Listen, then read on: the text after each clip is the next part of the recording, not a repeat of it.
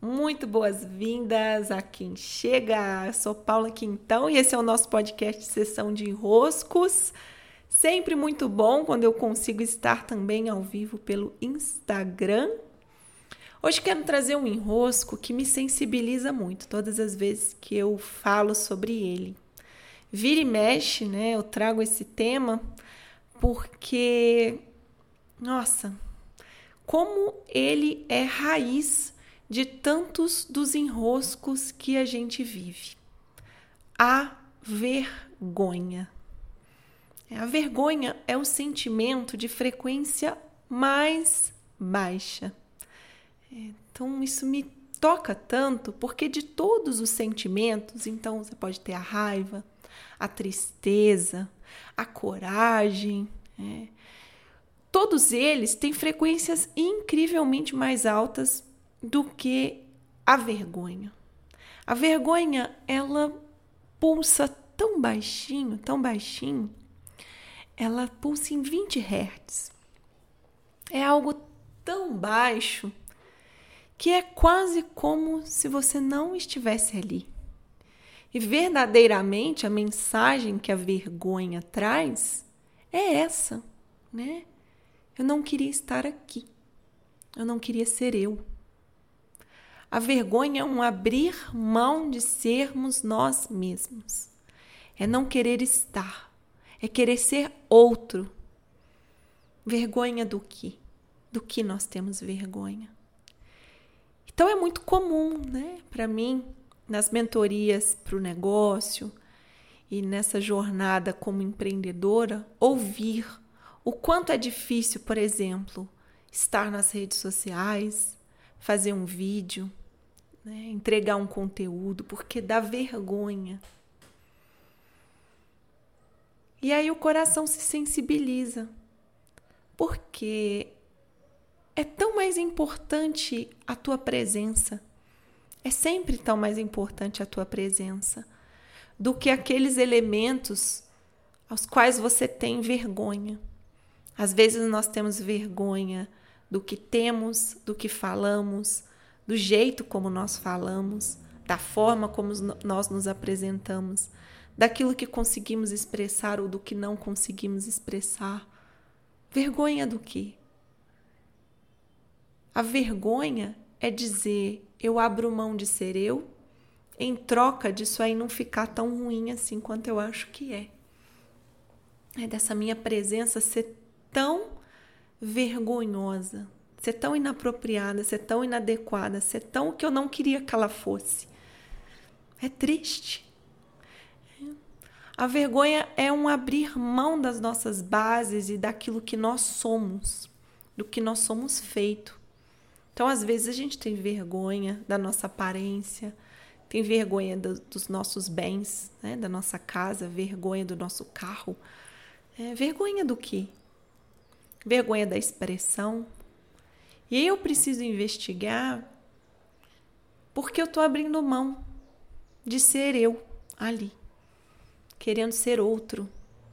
Tem uma passagem que eu gosto muito de contar essa história, porque ela é bem.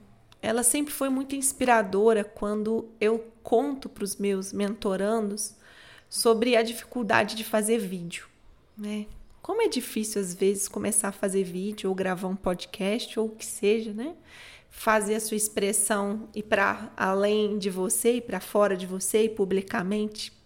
Eu gosto muito de um de um case que eu tenho guardado no meu coração, que é o da Flávia Melissa. Eu não sei se vocês conhecem ela.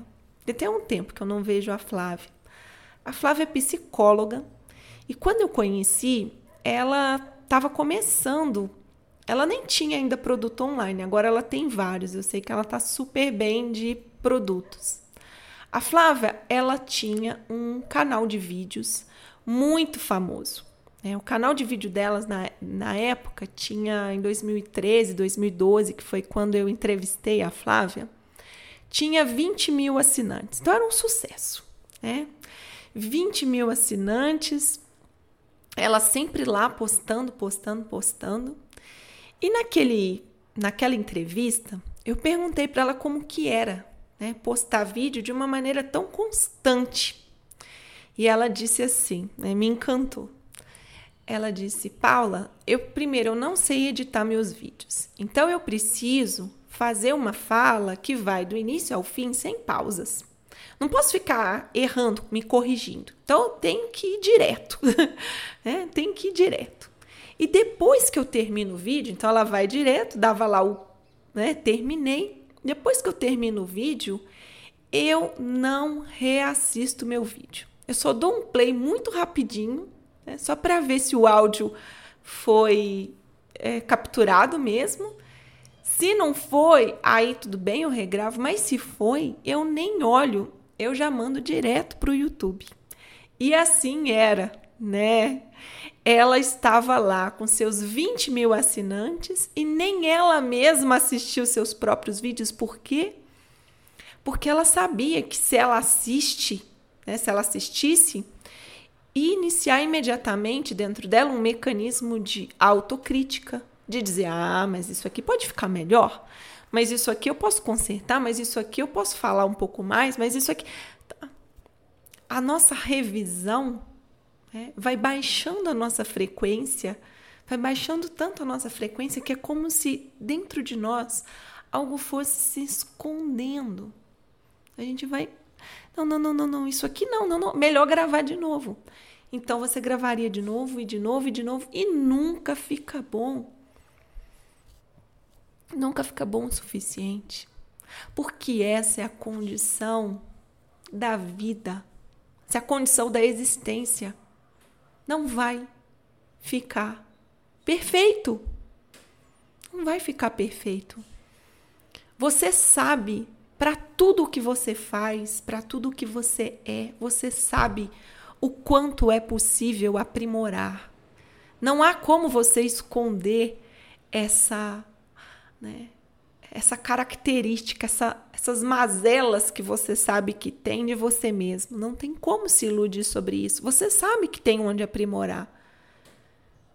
Mas aí está o grande paradoxo. Não dá para a gente parar o mundo, parar as nossas entregas, parar as convivências, parar os relacionamentos, até que tudo se aprimore. Porque esse dia não chega. Esse dia não chega.